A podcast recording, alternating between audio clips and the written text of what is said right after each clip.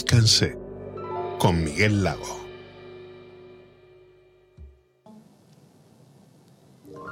Buenas noches, lo primero. Hoy tengo una cita muy especial porque dijo Graham Greene, si conociéramos el verdadero fondo de todo, tendríamos compasión hasta de las estrellas. Porque a fin de cuentas lo que hacemos en este programa es siempre reflexionar sobre el hecho de conocerse, ¿no? Porque conocer a alguien es entender lo desconocido, es perder el miedo y ahí es donde aparece la bondad. Y los dos invitados de hoy han perdido el miedo a conocer, bueno, desde hace mucho tiempo. Y cada uno en su ámbito se dedican única y exclusivamente a hacer del mundo un lugar mejor. Además de eso, eh, algo que nos hace especial ilusión es la diferencia generacional que por primera vez vamos a tener en este programa. Podríamos decir incluso que tenemos a un abuelo y a un nieto, porque esta noche han venido a divertirse. Ahora es muy difícil hacer. Esa frase ha matado cada programa de televisión. Esta noche han venido a conocerse en este viaje guiado por la curiosidad Padre Ángel, buenas noches. Muy buenas noches. Y José Tamayo. ¿Qué tal? Muy buenas noches. Carlos Tamayo. Carles Tamayo. Yo no sé por qué he dicho. Hay un José Tamayo Creo famoso. que era director de teatro, ¿no? Algo así. Me preguntan si soy su nieto muchas veces. Pero ¿Sí? Ah, bueno, pues Creo que era director de teatro o director de orquesta, me confundo. Hay varios Tamayos. Pues ha quedado ya claro el manifiesto desde el primer lugar que no tengo ninguna relación con Carles Tamayo. O sea, yo que siempre explico cuál es la relación que tengo con los invitados. No, pero salió un programa de cuatro donde tú estabas. ¿Qué me dices? Sí, me entrevistasteis, pero hace ya unos meses. Pero el programa. En cuatro, sí. Ah, vale, vale, vale, ya, pero es que yo ahí mando menos que entonces habrá pues eso, pero no nos conocemos No, no, personalmente, que es de lo que se trata. Yo te vi ahí, ya está. Y tampoco conozco, y hoy he tenido la, eh, la fortuna de poder eh, conocerle, de poder tenerle aquí, al padre Ángel. Pero nosotros jugamos con ventaja que te conocemos. Bueno, pero ¿qué es, pero qué es conocerse, padre Ángel? ¿Usted qué diría que es? No, conocer, no. Te he visto, sé quién eres, pero quizás eso de que le conoces a uno, es tu amigo, eh, hab- había que matizar mucho, ¿no? Eh, pero conocer es, bueno, sé quién eres, de quién eres, pero conocer es algo más. ¿eh? Yo creo que conocer es querer a la gente. Si uno no la quiere y, y no se siente querido, pues es uno más de los, de los que hay.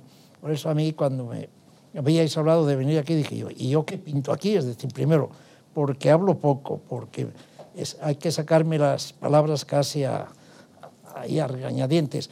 Y segundo, me hace ilusión porque el conocer gente eh, es precioso, es un privilegio.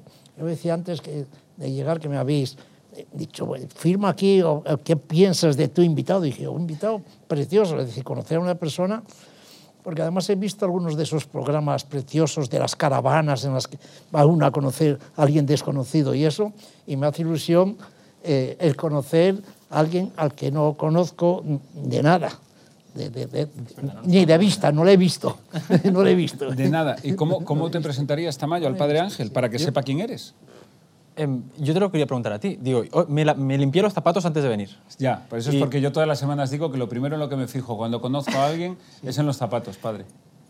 Bueno, pero esa es una manía. Cualquiera otro se conoce en la, en la barba. Pero por mis zapatos, ¿tú qué dirías de mí? Yo me los limpié antes de venir, pero he tenido muy, mala, Bueno, muy malos pues días lo en primero que, que diría. Un poco dejado. Primero, que llevas unas zapatillas acorde a la edad que tienes, que es un valor. Vale, Que vale. es un valor, porque está viendo el mundo zapatillas, eh, ha, ha entrado fuerte a partir de los 50 años y los hay que no cuadran. Pero bueno, la gorra Soy para atrás, 40. la gorra para atrás te daría un cabezazo. Te lo tengo que decir, pero lo respeto. Pero, lo eso también es respeto. de acorde a mi edad. A mí me pasa eso. Digo, dentro de 10 años tendré que cambiar el look. Es que es muy joven, es que tiene 20 26. 26. 26 años.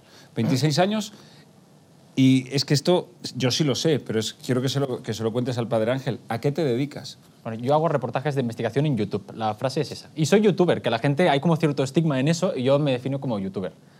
Que, ¿Tú qué piensas de los youtubers? Si quieres...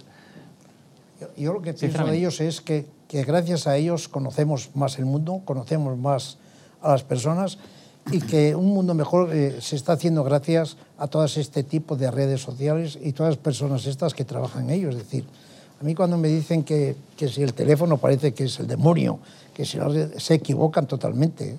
Gracias a, a todos estos medios, gracias a, a lo que haces tú y gracias a todos los medios, es decir, la soledad que es el problema mayor que hay en la, en la sociedad, la migración y la soledad son los dos problemas que tiene este mundo. Los demás problemas del hambre, eh, de las enfermedades, todo eso son problemas más o menos normales y corrientes, pero el problema de la soledad es un problema que nos afecta a todos. Y ese se palia mucho con las redes sociales, investigando o no investigando, metiéndose uno en, en, YouTube a ver algo que no había visto nunca o que pueda ver. ¿no? Por eso eh, yo estoy feliz de, de, vivir en este mundo en que después de muchos años en que eh, no conocíamos casi, no podíamos escuchar ni la radio, para coger las emisoras de la radio tenéis que andar ahí con el botón a ver dónde, dónde estaba y ahora en cualquier momento podemos conocer muchas cosas.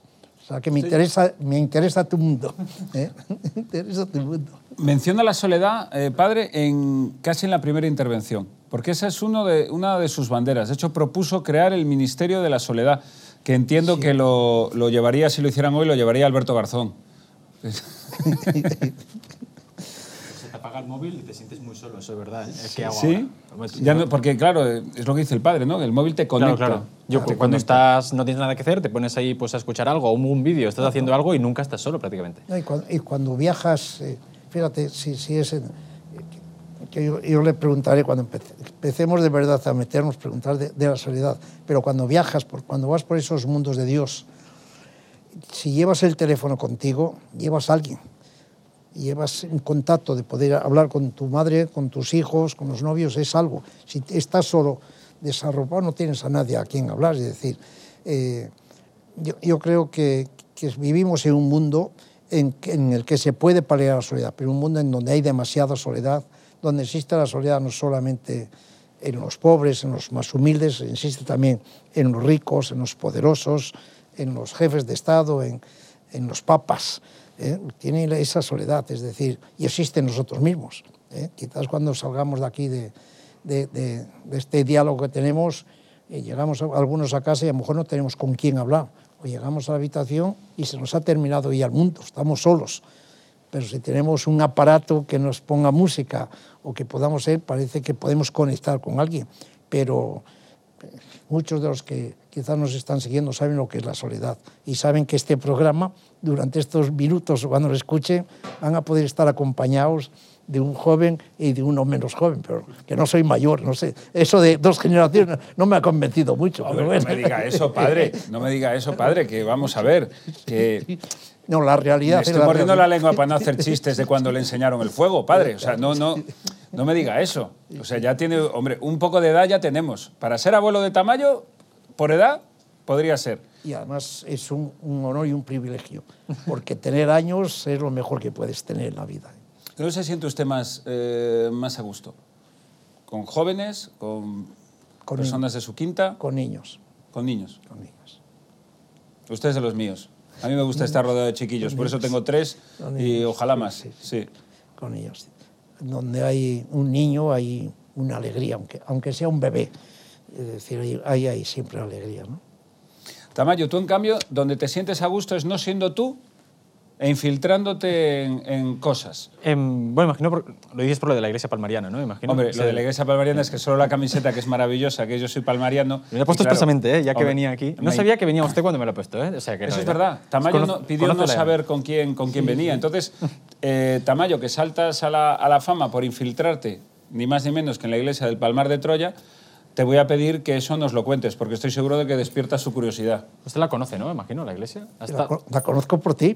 Ah, ¿No, ¿No ha estado ahí nunca? O... No, he- no he estado Ah, allí nunca. Iba a curioso, decir, ¿eh? gracias a Dios, por desgracia, no lo sé. O sea, pero he de confesar que cuando me dijeron que es uno que se infiltró y que no sé qué de tal, dije, pues yo le conozco porque vi algunos de los programas. Ostras, antes de que lo dijesen, de venir aquí. Eh, Pues- no, alguien me dijo, Ah. quien va a estar contigo es uno que estuvo Infiltrado en el infiltrado Palmar. en Palmar. Dije, bueno, este me interesa por saber, pero sí te, te había conocido la historia del Palmar de, de Troya. te llamó para Y además que había un eso? asturiano ahí en, eh, que fue papa, una cosa de esas raras, en- dentro de Palmar. Uno de los papas era asturiano.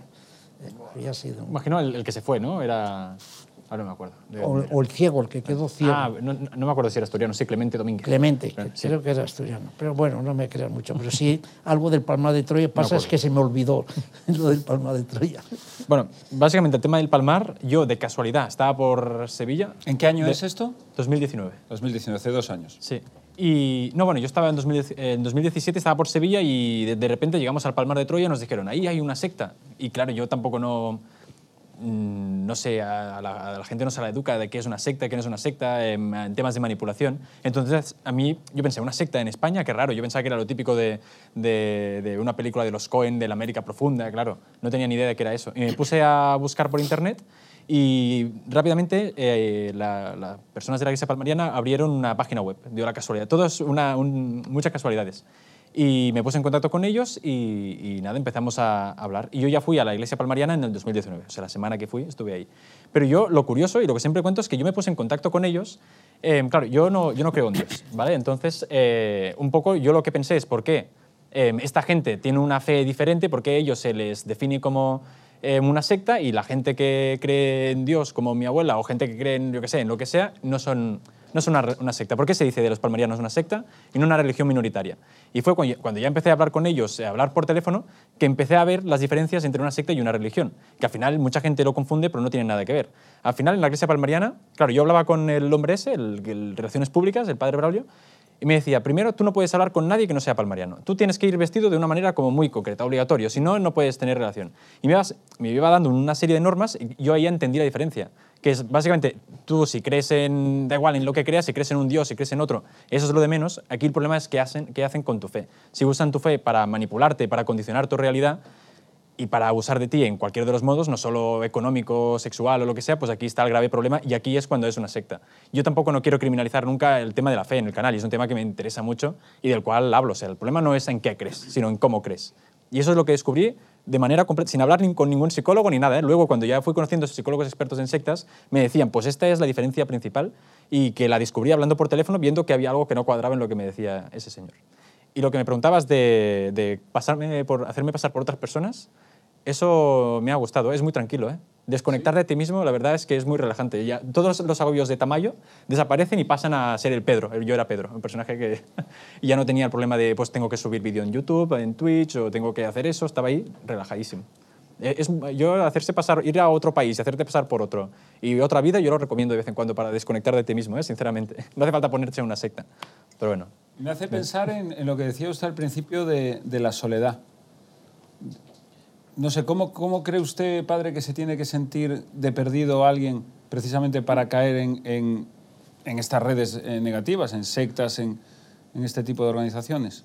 Eh, primero el, no tener familia, el no tener amigos, el no tener eh, algún hobby, no tener ilusión por tener algo. Es decir, aquellos que tienen ilusión pues, de leer, de escribir, de escuchar música, de deporte, es decir, hay muchas cosas de esas. Pero hay personas que están asentas de, de todo, quiero decir, que no, hay, no tienen razón de vivir. Es decir, hay muchas personas que dicen, eh, sobre todo te pasa mucho en las personas mayores cuando se le muere el, el, el- cónyuge, cónyuge, sí, ¿no? sí. pues él se va detrás de, de ella porque ya no- no- y dice que no merece.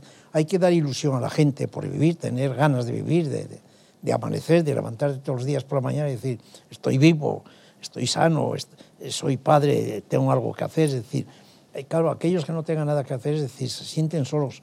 Y por eso eh, tenemos que trabajar mucho para que haya vida en, en la, en la sociedad, y haya vida en las familias, y haya vida en donde están.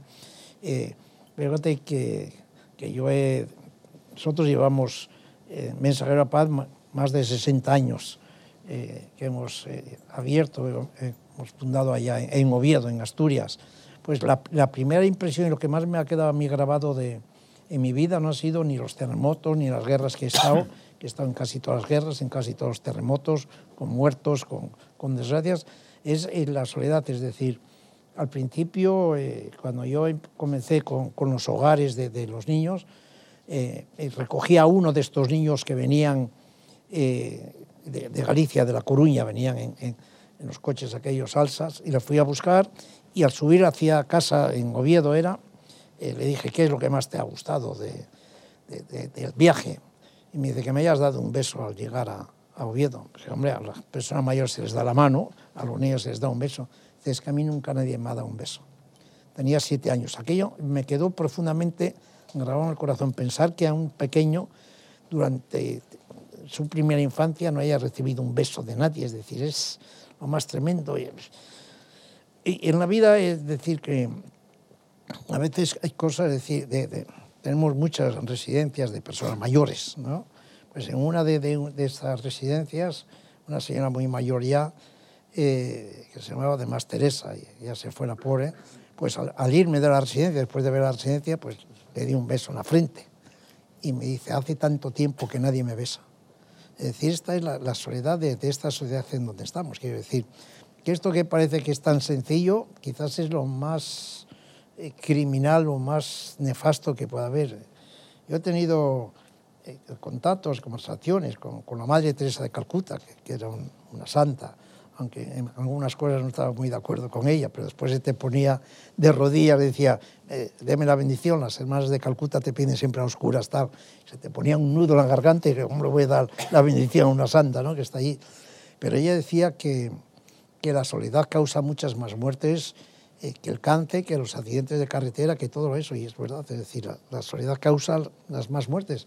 Y en este Madrid nuestro, en esta España nuestra, en vez de eh, observamos cómo hay mucha gente que aparecen muertos en su casa después de un mes o dos meses o más tiempo, ¿no?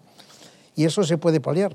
Y para eso no hace falta muchos programas, ¿eh? ni, ni, ni muchas farmacias. ¿eh? Hace falta encontrar compañía, hace falta gente que, que en los medios de comunicación sea capaces eh, de comunicar y de estar con la gente. Eh, yo tengo muchos años, más que Tamayo, ¿no? Pero nuestra generación, mi generación, hubo unos momentos en que dormíamos, y, y algunos seguimos durmiendo, con la, en la radio en, en la almohada. Esa es para paliar un poco la soledad. Es decir, si tú hicieras una encuesta de la gente que duerme con la radio en la cama, Yo eso lo hago, pero con Twitch. ¿eh? y, habrá miles de personas que están con, el- con eso para... ¿Por qué? Para, para quitar la soledad que tiene, ¿no? ¿Eh? Algunos decían que dormían con José María García cuando Sí. tenía los deportes y todo eso, ¿no? Y algunos pues dormirán contigo, ¿no? Me lo han dicho, ¿eh? ¿Sí? Que se ponen Twitch para dormir, pero yo al final yo también me pongo gente para dormir. Conozcanse, muchas veces también me lo he puesto. ¿Para dormir? Bueno, para dormir, antes de dormir me lo pongo. No, es que suena feo, ¿eh? Eso de La me lo he puesto para dormir. La soledad, eh, fíjate el tratamiento que hace el padre, eh, la reflexión que hace el padre de la soledad en los mayores. ¿La soledad en los jóvenes, tú cómo la ves? Claro, es que yo quería comentar una cosa de que hablabas del- de los medios de- o sea, de digitales, digamos, de las redes, como para paliar la, la soledad, pero como si fuera un parche. O sea, realmente, claro, yo, igual porque soy joven, tampoco no me he sentido muy, muy solo, tengo mis amigos y tal, y cuando estoy solo, pues tengo un vídeo de YouTube, eh, un vídeo de Twitch y tal, y claro, es como siempre estuviera acompañado. Pero eso, es, ¿ese parche es positivo o es negativo? Ese parche es positivo, sin duda alguna. Pero fíjate, yo te hago a ti que eres joven y a él que es menos joven.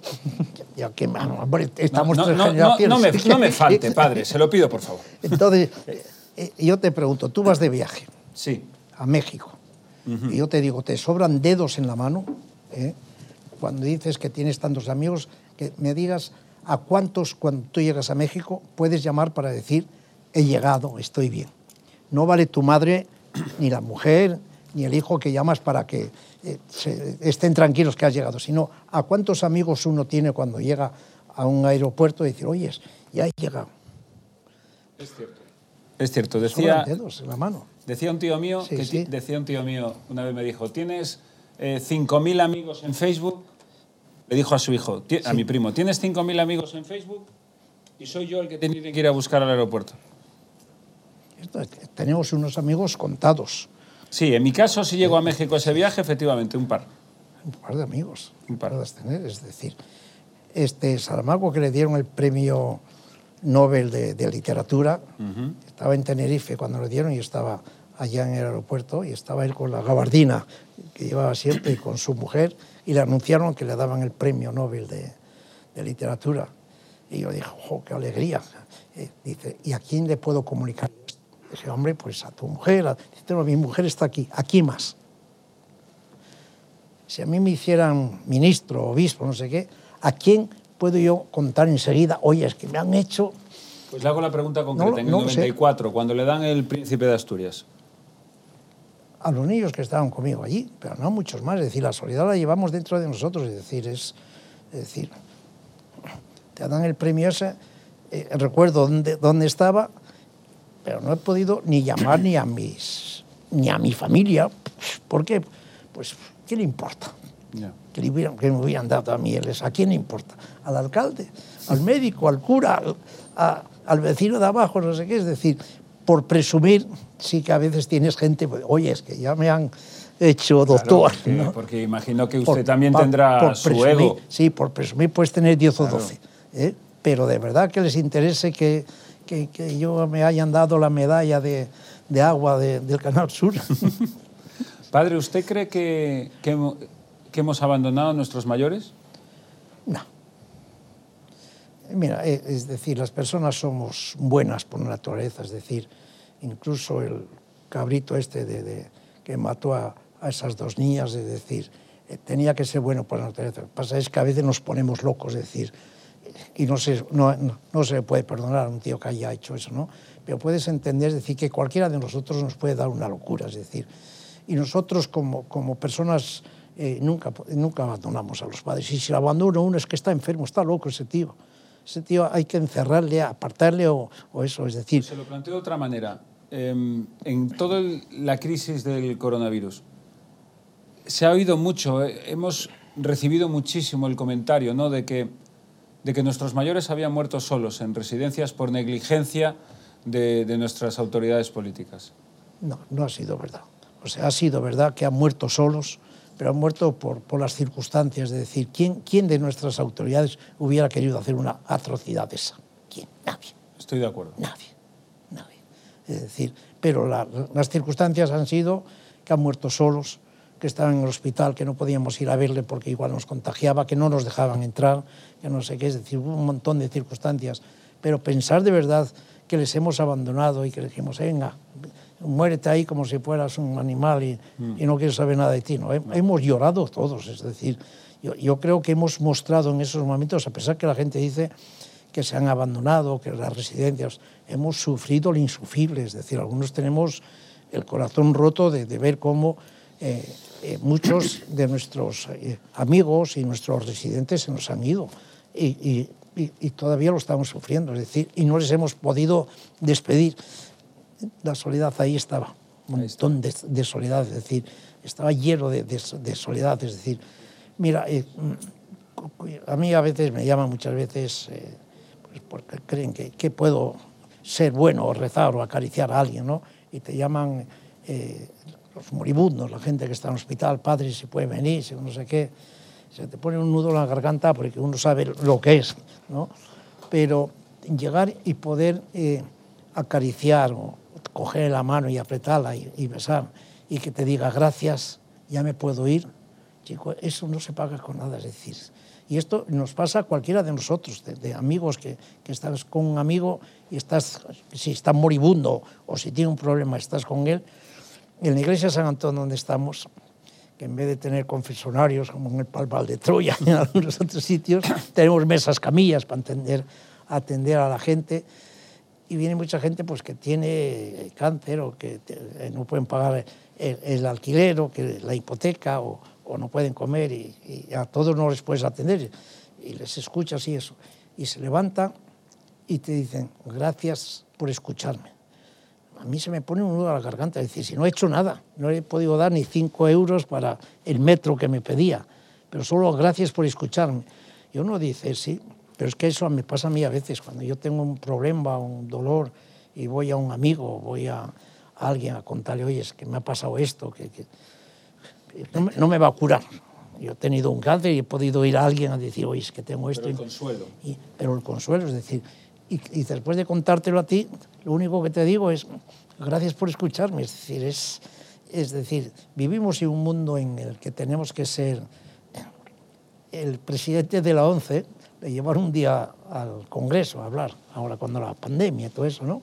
A los políticos, pues por esto de la pandemia, que no acertaban, que sin mascarillas, que si no, si se las quitaban. Y dijo, el problema de ustedes no es el de ese, el problema de ustedes es que no se quieren. Y es verdad, el problema de los políticos no es que unos sean del PP y otros de Podemos. Y otro- ¿eh? El problema es que no se quieren los tíos. No, se entre quieren. ellos no, desde no luego. se quiere. Es- es el problema. Y el problema nuestro hoy aquí de, de los tres eh, sería que no nos quisiéramos. pero que tenemos feeling y nos queremos, que yo si me pides agua te doy agua. ¿Tú crees? Sí, por favor. Eh, que tú has dicho que la gente, por regla general, es buena. Y yo realmente, estos últimos años, si yo siempre he sido muy opti- optimista y tal, y estos dos últimos años ha dado la casualidad pues que he analizado temas sectas, tema estafas, tema pseudociencias y tal. Y cada vez dudo más del tema ese de que la gente sea buena. Estoy viendo mucha gente que abusa de, de otros en todos los sentidos. Y al final, esa gente que- de la cual es abusada sí que veo que igual cometen acciones para poner un ejemplo extremo, ¿eh? el, el extremismo islámico, islámico, gente que se autoinmola creyendo que están haciendo un bien a la sociedad, pero al final están cometiendo una atrocidad.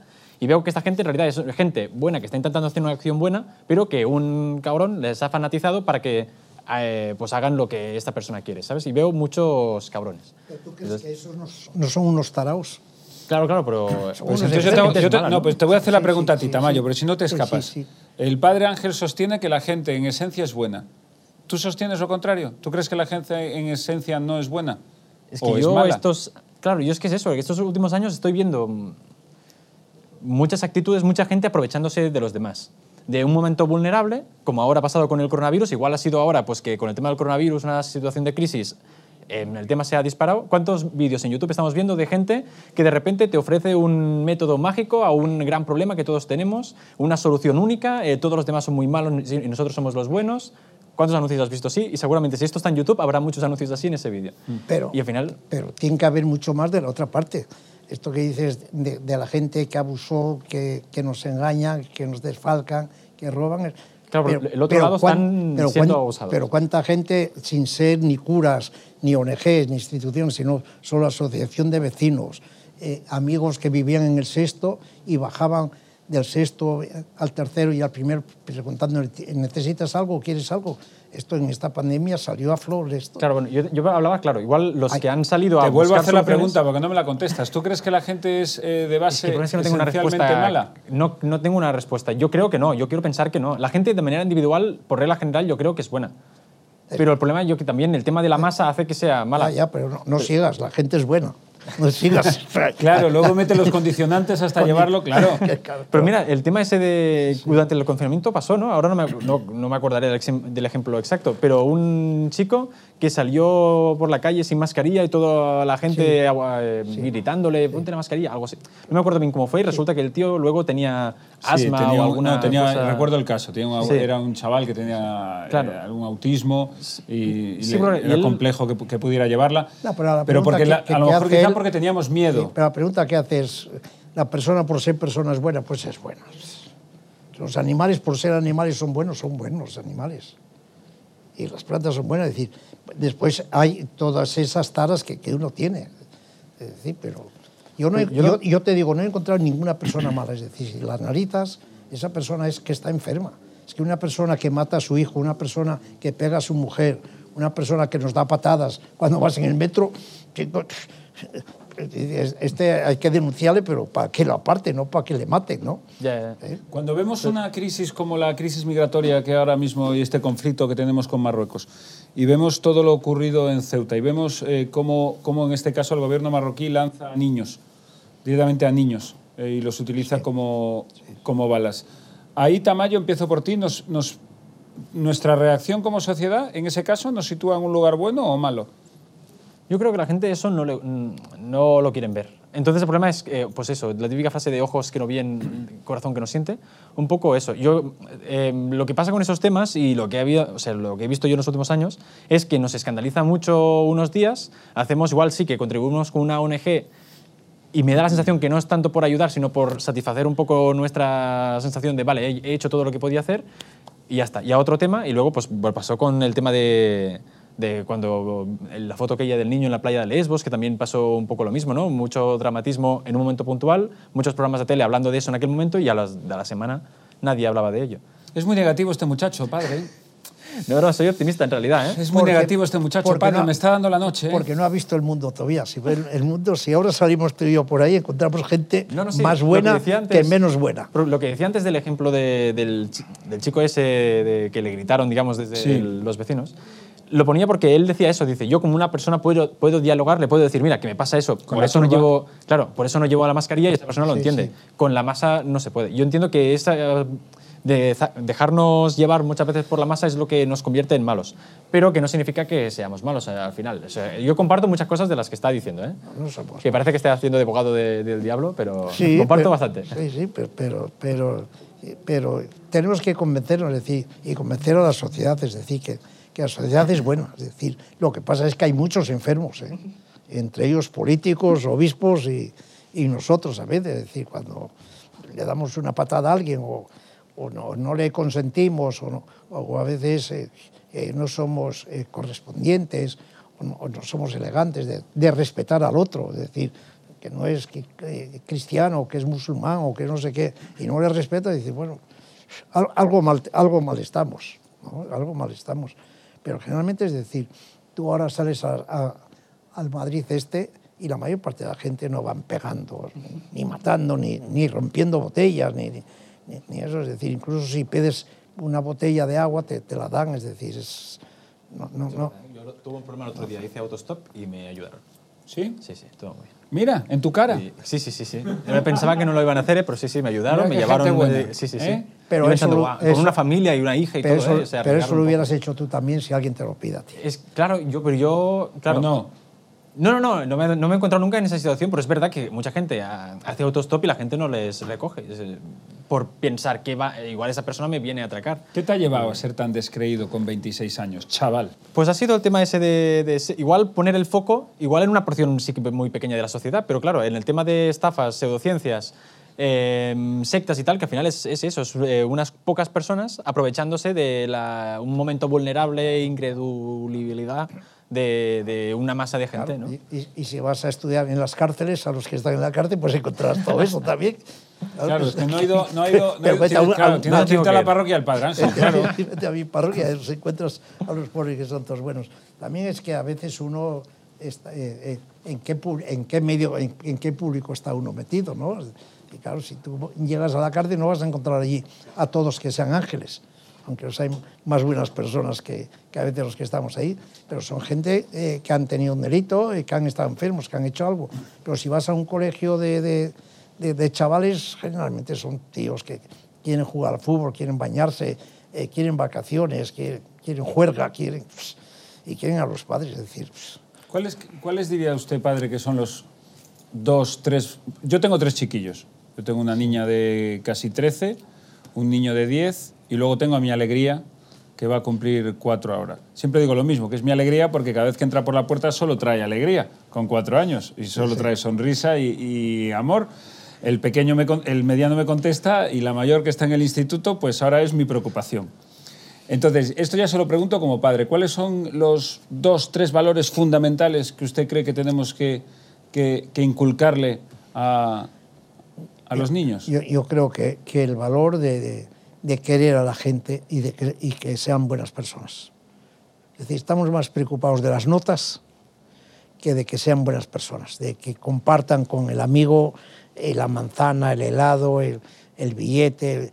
Es decir, eh, si, si yo fuera... Son todo cosas anti- eh, anti-COVID, ¿eh? compartir el helado, la todo eso ya no se puede. Bueno. Pobres chavales están ahora saliendo a los patios. de Mi cuando- hijo me lo cuenta en un sí, recuadro de ya, 40 ya, metros pero cuadrados. cuando digo mover. compartir eso ahora no se puede, pero sí se puede compartir los discos y, y se pueden compartir muchas cosas. La cuenta Eh, de Spotify. Sin, sin duda alguna, la cuenta de, cuenta de Spotify. Sí, pero es decir, lo más importante es hacerles que sean buenas personas, ¿Y eso cómo lo hacemos, padre? con ejemplo, que seamos nosotros buenas personas. Ahí es donde quería llegar. con ejemplo, es decir, si, si yo soy el que me levanto cuando le falta el tenedor y se lo pongo, o cuando cae el agua, o cuando voy a la cama y le, y le pongo la sábana para que se acueste, o que duermo allí con él para que no tenga no sé qué, o, o que me levanto. Es decir, él aprenderá eso el día de mañana. Es decir, yo tengo un pequeño con el que, con el que vivo, que, que- ha llegado, y recuerdo que, que estoy comiendo y a veces le estoy, y no es tan pequeño, ya tiene muchos años, pero está eh, mirando en mi plato que tiene las mismas patatas fritas y lo mismo que, que tiene él, pero le gustan más mis patatas y cojo y le doy. Y esto lo, lo hacía mi padre, es decir, cuando nada más que había eh, el cocido y en el cocido había un chorizo que se le daba solo al padre, no a los niños, mi padre cogía un trocín y me lo daba de, eso. Es decir, a mí me quedaba eso grabado. Es decir, y no lo hacía él porque, lo hacía porque es padre. Y si tú eres padre llegas a casa y lo primero que haces es preguntar dónde están, si se les puede bañar, se les puede quitar, es decir, y sobre todo enseñarles a querer. ¿eh? Es decir, no hay, no hay cosa más eso. Estamos faltos de que la gente nos bese y que besamos a la gente. Es decir, toda esa eh, cosa de decir, no, hasta vivimos en un mundo en donde basta con decir así, no, no, que basta, el día que podamos, aprieta fuerte y besa. Es decir, de, de- de todas esas que dicen mariconadas, ¿no? Eh, no, no sé qué, no, no, yo quiero tocar, quiero que me quiera, Claro. quiero que, que me diga, papi, te quiero mucho. Es decir, Sí. si no hay cosa en la vida, cuando tú llegas a casa, cierto. Que te diga, papi, te quiero, ya se te quitaron todos los problemas. Todos los problemas. Eh, hablando del ejemplo, eh, padre, que hemos visto, bueno, por su trayectoria, usted pues se ha relacionado con, con los reyes, Sí. eh, o sea, de lo más alto a lo más bajo. Pongo el foco en nuestra clase política. Por ejemplo, v- valga la redundancia, no están dando ejemplo. Nuestra ¿Usted les tira de las orejas cuando Sí, tiene la oportunidad? Sí, sí, claro que les tiro, pero también, eh, sobre todo, les animo a, a que, a que den ejemplo y a que eso. Pero nuestra clase política es fruto de lo que nosotros hemos hecho ¿eh? y hemos votado. Esto no, han venido- esto culpa es nuestra, sí, Tamayo. eh, claro que sí, hay que quitarles. Pero es que los que vienen después siempre son iguales que los anteriores. Mira, Felipe González, que le hicieron una vez una pregunta, yo no sé si fue en la- el programa tuyo o en la sexta, en algún sitio, eh, decía, pero hoy los políticos de su, cuando estaba usted, estaban aquellos de Alemania, el- eh, todos. Dice, sí, sí, pero ¿sabes lo que nos decían? Que, que nosotros no éramos nadie comparados con los que había antes. Claro. Eran el hate y tal. Es decir, todos cre- creemos que, que los que estaban por encima de nosotros son mejores. Los políticos de hoy son más o menos igual que los de antes y los que vengan después esperamos que sean mejor que los de ahora. Pero los políticos son fruto nuestro, ¿eh? Los que tenemos son los que hemos votado, que no han venido del cielo. ¿Y qué hay que hacer? Pues yo creo que tiene que, quizás hay que esperar una o dos generaciones para que vengan mejores políticos, que serán tus hijos, ese de un año o cuatro años, cuando tenga 20 o 30, cambiarán. Los políticos que vinieron después de, de lo de Franco, que fueron el Felipe González, Carrillo, todos esos, que venían con unas ganas locas de- y regeneraron esto. Pasa es que como nos va tan bien, nos hemos dormido, hay que despertar. ¿Tú crees que son que como los elegimos dentro de dos generaciones podremos tener políticos mejores? ¿Estás descreído también con eso? Yo he perdido la fe un poco en la política. ¿eh? Siempre he ido a votar no y la verdad no es que... fe en Dios, en la política. Sí, parece, parece que... Hola, estoy quedando como muy... padre, ¿eh? Ho- Hoy la recuperas. Hoy la recuperas. No, no, pero es, es verdad. eh, ¿A ti no te pasa? Igual, igual es solo mi generación. Yo hablo con muchos compañeros y un poco yo veo que por regla general sí que... Yo sigo teniendo fe en las instituciones, por ejemplo. Sí. Yo sigo teniendo fe en las instituciones. Y Yo también la he perdido. Y te puedo poner ejemplos. Por favor. Eh, pues policía que igual no hace el trabajo que tendría que hacer por... Te lo rebato. Policías individuales Vale. puede ser que no eh, desarrollen su labor de la mejor manera, pero creo que los cuerpos y fuerzas de seguridad del Estado. Yo te voy a poner un ejemplo venga. del otro día que me fui a denunciar una cosa y me dice eh, algo así como, yo estaría viendo porno y ahora bien estoy. Y yo, ¿what? Pero, sí, pero sí, te lo juro. tocado un bobo. Claro, claro, vale, un bobo, pero al final es como se van sumando... No, pero sí la distinción esa de creer, Claro, claro, uno no hace creer norma, más pero... en las instituciones que en eso es verdad. Uno tiene que creer en la presidencia de gobierno. Yo creo.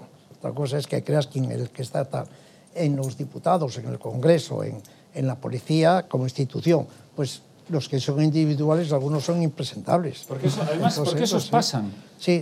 La pero- institución pero queda, queda. Quiero decirte, la, la Junta de, de Andalucía va a quedar toda la vida. Estén quien estén, pero hay que creer en, en- Es que si no creemos en eso, es decir... Tamayo, ¿en ¿Tú qué crees? decías?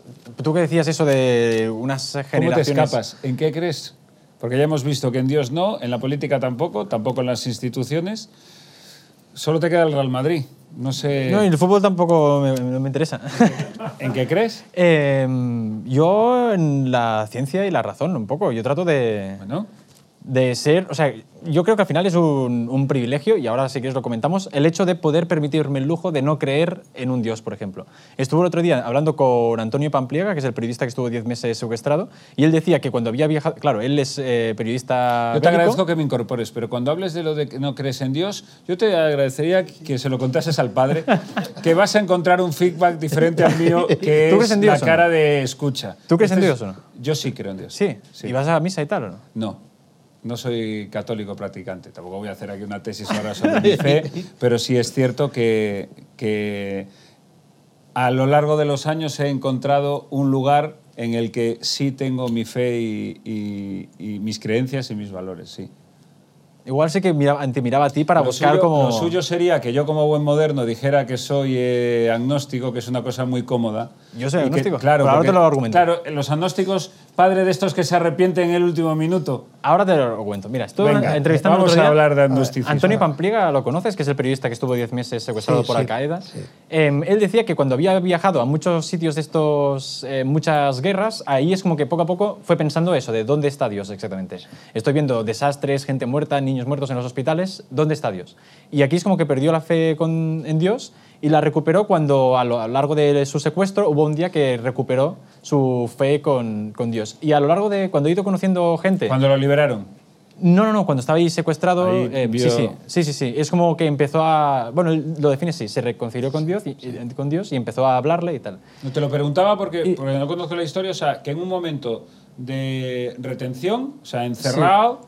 Es como ahí que la única donde- salida, sí. Y lo que he ido viendo de la gente que tiene creencias, no solo en Dios, pero sí creencias de cualquier tipo, siempre han, por regla general, han, han empezado eh, en un momento de cierta también vulnerabilidad o cierta debilidad. Si es que no viene de, de tradición, que eres budista porque toda tu familia es budista y tú lo celebras más o O menos. sea, de ¿tú crees normal. que para, para tener una revelación o tener fe, eh, la base desde la que partes para encontrarla es la debilidad? Em, bueno, yo creo que yo, en mi caso, em, yo no creo en Dios precisamente por esta razón, porque no he tenido la necesidad de creer en Dios y puedo permitirme el lujo de no buscar respuestas. O sea, para mí todo lo que me ha pasado ha tenido una respuesta más o menos racional. No se me ha muerto un familiar muy querido cu- y la forma de justificarlo ha sido pues pensar que, bueno, pues ya está en el más allá. Cuando murió mi abuelo yo le escribía cartas en un diario y pensaba que solo iba a leer. O sea, aquí también tenía yo un pensamiento mágico. Pero esa es un poco mi, mi sensación, es que no he tenido la necesidad de creer en, en Dios. No sé tú cómo lo ves eso. Padre, ahí se, ahí se lo dejo, padre. Disfrute. No, que, que tiene sus razones, es decir, pero esto de, de tener dudas, ¿cuántas veces los que creemos nos preguntamos muchas veces eh, en los terremotos y en todos esos dónde está Dios? Pero es que no me lo pregunto yo, se lo ha preguntado el, el Papa y se lo ha preguntado el mismo Cristo en el, allá cuando estaba en el, en el monte de eso, dice, Dios mío, Dios mío. Es decir, claro que, que uno tiene dudas de dónde está Dios, es decir, porque a veces creemos que Dios nos lo tiene que arreglar todo. Pero fíjate, en esta pandemia en la que se nos han muerto tantas personas y lo hemos pasado todo, algunas veces nos preguntábamos dónde está Dios, pero desde luego esto no ha sido un castigo de Dios, es decir, han sido Pero en este ejemplo, por ejemplo, claro, como no había una respuesta, la ciencia no daba una respuesta racional, pues mucha gente igual sí que ha creído en Dios para buscar cierta seguridad. Es un poco lo que... Yo, creo que hay que respetar tanto a los que creen en Dios Sí, como a los que no creen en Dios. Lo que pasa es que a mí a veces empiezan a molestarme los que dicen yo no creo en Dios, digo, vale, vale, pero te si vas a ser tú más que yo, es decir, tú de- Claro. yo- es decir, porque- Tampoco me agredas. que- sí, sí, es decir, ni yo tampoco debo imponerte en que creas en Dios. Claro, eso es lo Pero es positivo. verdad, es decir, que, que la, la fe en Dios a veces eh, viene, eh, a veces por necesidades, otras veces en agradecimiento, otras veces en, en, en- en algo, es decir, pero nadie puede...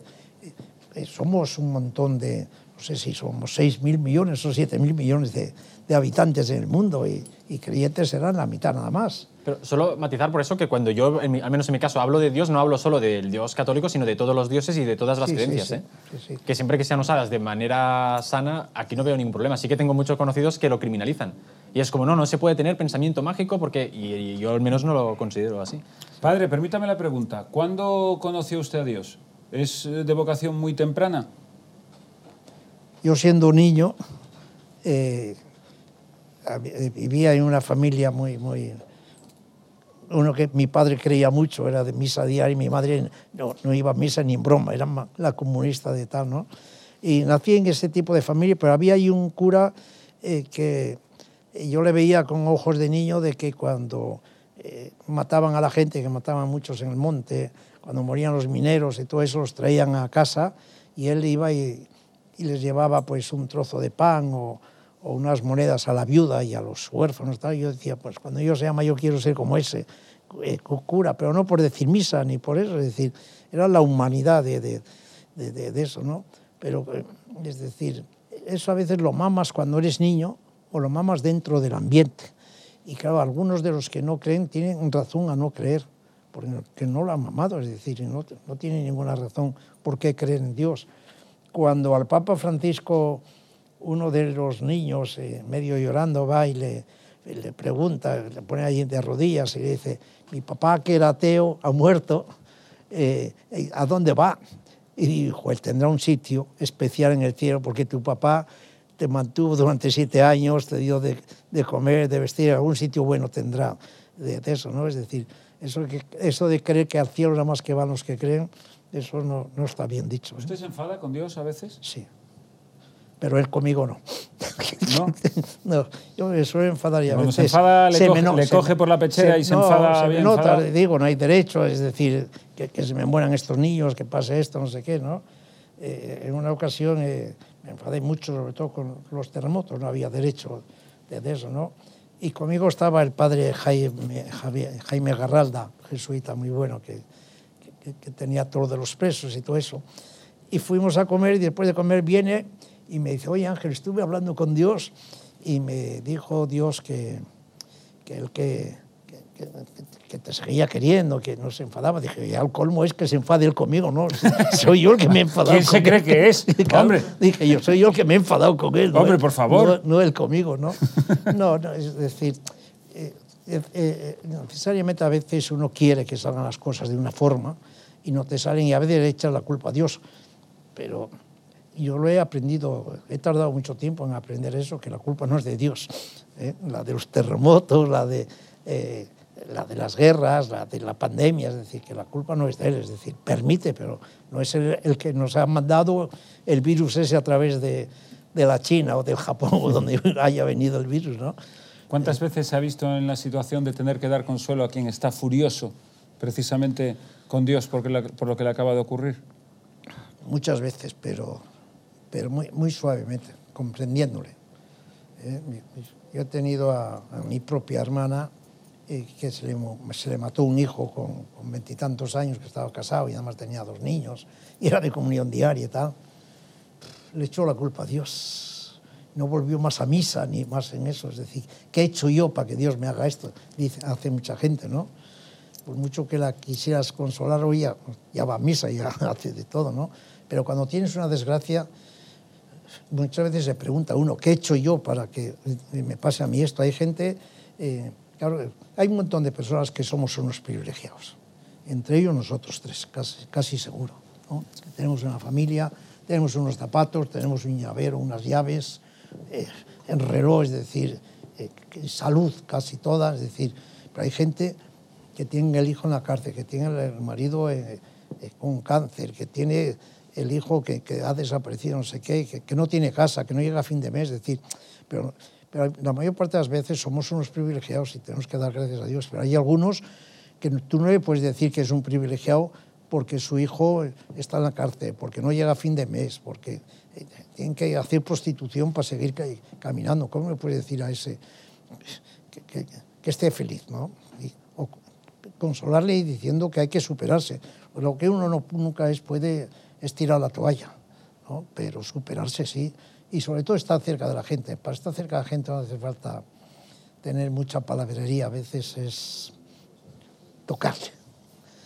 Con esto de, la- de- de lo que estamos hablando, de la reacción. Este es el elefante de la habitación, que siempre tiene debajo una tarjeta. Te voy a pedir, Tamayo, que lo, que lo cojas si eres tan amable. Eh, con un tema que, que- que no podemos evitar tratar. Y en este caso, si, si eres tan amable, Tamayo, nos dices cuál es la carta. La confesión. La confesión. Porque, padre, ¿a usted vienen a confesarse? a contarle eh, sus más íntimos miedos, sus más íntimos secretos, y Tamayo busca sonsacar esos miedos y esos secretos. Qué manera tan equipo. distinta de- A ti te lo haríamos- cuentan y a mí, yo lo... No, porque el padre no te Ya, daría ya, la información que le cuentan a él. ¿Tú qué, qué- cómo tejes tu tela de araña para conseguir esas confesiones? A ver, yo es que tampoco... niño- pones esa cara de niño bueno, descreído de la vida.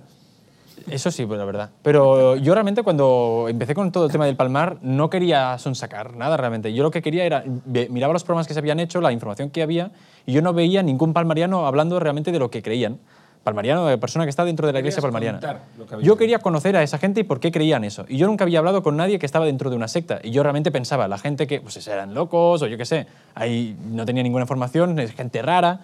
Y realmente cuando empecé a hablar con ellos, y algo que he intentado plasmar en todos los reportajes de grupos sectarios, es que la gente que está en sectas no es ni gente rara, ni gente malvada, es gente muy buena. Es gente que se está sacrificando por un bien mayor, ¿no? Y ese bien mayor es un cabrón que le ha convencido de que sacrificarse eh, para él es eh, lo que tiene que hacer para pues, salvarse del fin del mundo, eh, para tener la nueva economía, porque hay sectas 2.0, ¿no? que se llaman sectas comerciales y tal. Al final es, es eso, es, es, eh, gente extremadamente buena. Y eso no lo conocía hasta que yo no empecé a hablar, sobre todo con la gente, los fieles de la iglesia palmariana. Y no quería sonsacar nada realmente, es, sí, traté de plasmar lo que... lo que Retiro el verbo sonsacar. Ah, no, no, si no, por no, lo no. menos conseguir No, no, bueno, al final lo que hacen. Sí, sí, sí. Que tampoco no, no sé si consigue información. Bueno, y yo, mi intención era entender por qué estaban ahí dentro. ¿Te han nombrado ya ciudadano, ¿cómo se dice eso? ¿No te han nombrado hijo predilecto del Palmar? Apóstata. ¿No? Eh, en la Wikipedia alguien lo puso ro- rollo coña, pero lo- alguien ¿Sí? lo. Sí, sí, sí. Estuve como un año como apóstata del Palmar. Porque si has visto, una curiosidad, si has visto la película de Jesucristo Superstar, Sí, eh, estás excomulgado. Ya no puedes entrar, nunca más. ¿Allí no puedes entrar No, en el no. Palmar de Torres si lo has visto? Si la has pues visto- yo envié hace dos años que vino el, el que hizo la peli, que hizo de Jesús, vino a cantar aquí a Madrid, hizo Jesucristo Superstar, que Pues- casi 70 años, estaba cantando estupendamente, así, en otro orden de cosas. pues Te por, quería comentar. por ese día ya no puedes eh, ser palmariano. Bueno, para ir terminando, padre, eh, voy a plantearos un, es, es un pequeño juego, un chascarrillo, una pequeña chanza para terminar, que es la siguiente. Yo le voy a ofrecer tres planes, tres planes buenos para hacer. Y le voy a dar tres nombres. Y tiene que asociar, llevarse a uno de cada, de esos nombres a uno de esos planes. En este caso, los tres planes son la cena de Nochebuena, servir eh, comida, en, por ejemplo, en uno de los comedores sociales.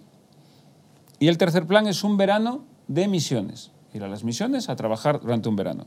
Y las tres personas que le propongo son la reina Leticia, Pedro Sánchez y Cristiano Ronaldo. Y ahora tiene que usted decirme a dónde lleva cada uno de estos tres. Desde luego a Cristiano Ronaldo a ningún sitio. Hombre.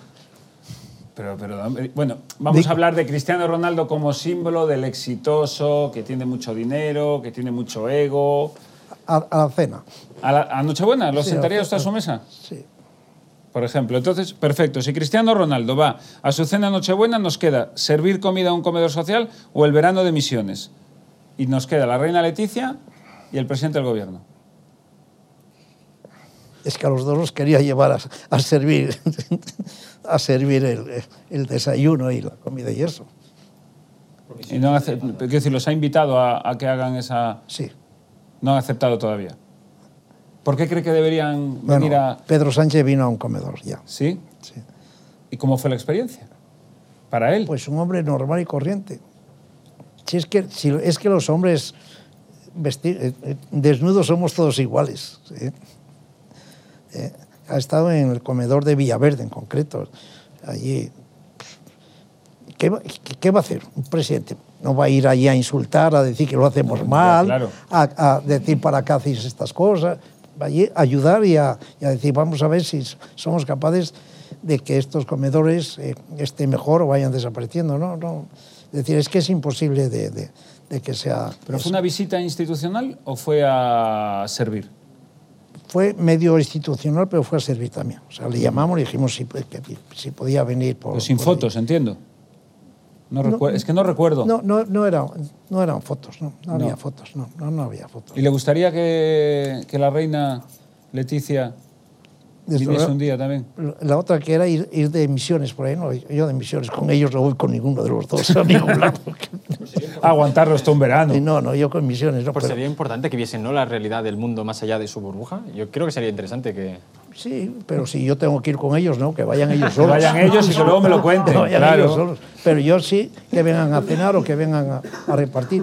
Mira, es decir, cuando eh, las autoridades o, o estas personas eh, eh, importantes, entre comillas, eh, van a un lugar de estos, es decir, a veces les hacemos una faena, tienen que ir sin, sin prensa, sin radio, sin nada, para que vean la realidad. Yo les he invitado a que vengan a dormir a la Plaza Mayor con los sin techo, que sepan lo que es dormir una noche en sin techo. Es decir, eh, yo he invitado a todos los pre- posibles presidentes de las autonomías que se presentaban a que hubieran ido a la iglesia de San Antón, no a dar una charla o a dar un mitin, sino a escucharnos. No vino ninguno. ¿eh? Ni el del PP, ni el de Podemos, ni el Ciudadanos, no vino ninguno. Es decir, entonces cuando les invitas a dar un mitin político, igual pueden venir, pero si les invitas, vengan ustedes a escuchar lo que piensan los, los ciudadanos, los ¿Por qué cree que no viene ninguno? Porque no, ¿Les da miedo? no, porque prefieren más ir a donde pueda haber votos. Claro, el postureo es importante. Más ir a donde pu- puedan ir votos, pero vendrán algún día. Algunos han ido después en- de incógnito a, a eso, ¿no? Pero lo lógico es que hubieran venido, igual que van a algunos otros sitios, a estos lugares, que no les va a insultar nadie, sino que vengan a escuchar qué es lo, que- lo, que, lo, que, lo que se sufre, lo que se pasa, es decir, no a dar un mitin, claro. Si mandas a dar un mitin, hay miles de personas, Claro. dicen encantados, ¿no? Pero y yo de, de los políticos eh, es un poco raro. Yo, yo les quiero y, y- y les animo a, a que lo hagan bien. Yo, eh, a mí me es muy difícil criticar a los políticos, a, a ninguno de, de ellos. ¿Por qué? Porque con criticarles no hago nada, pero animarles a que hagan bien. sí. Animarles a que hagan. ¿Eh? Y, cuando fue la pandemia, eh, recuerdas, eh, tú estabas en tu programa, que, que les mandé una carta a todos bendiciéndoles y pidiendo que me bendijeran incluso a- al Pablo Iglesias, al Pedro Sánchez, y me armaron un follón creyendo que nada más que eso había mandado a, a- a uno de ellos, cuando mandé a todos. Lo único que quería era animarles porque estábamos muriendo, ¿eh? nos estábamos muriendo, que lo más importante era salvar vidas. ¿no? y, y- y no les escribía para decir, por culpa de ustedes están muriendo Entiendo. todos, no llegan las mascarillas, no llega-". claro que, que- que no llegaban, pero, pero, pero yo lo que quiero, pues lo que hace un padre, eh, por las buenas, no, no, no, no castigar, no dar bofetadas a los niños, ¿eh? Eh, darles premios. Tamayo, infiltrarte en una banda de neonazis, Vale. infiltrarte en una secta vegana, Vale. ¿vale? Que son. Es, cuidado con esta, que es bastante peor que la de los neonazis. O ir a Ikea un sábado por la tarde. Hostia, Ikea eliminado. Tengo que elegir una sola. Son, no, no, Ah, son vale. los tres planazos. Vale, ahora te doy gente. tres nombres. Los tres nombres que te voy a dar son la presidenta Ayuso, Leticia Sabater Joder. y Echenique. ¿A quién te llevarías para infiltrarte en una banda de neonazis? Piensa que a lo mejor hay que salir por piernas. Eh, mm, a ver.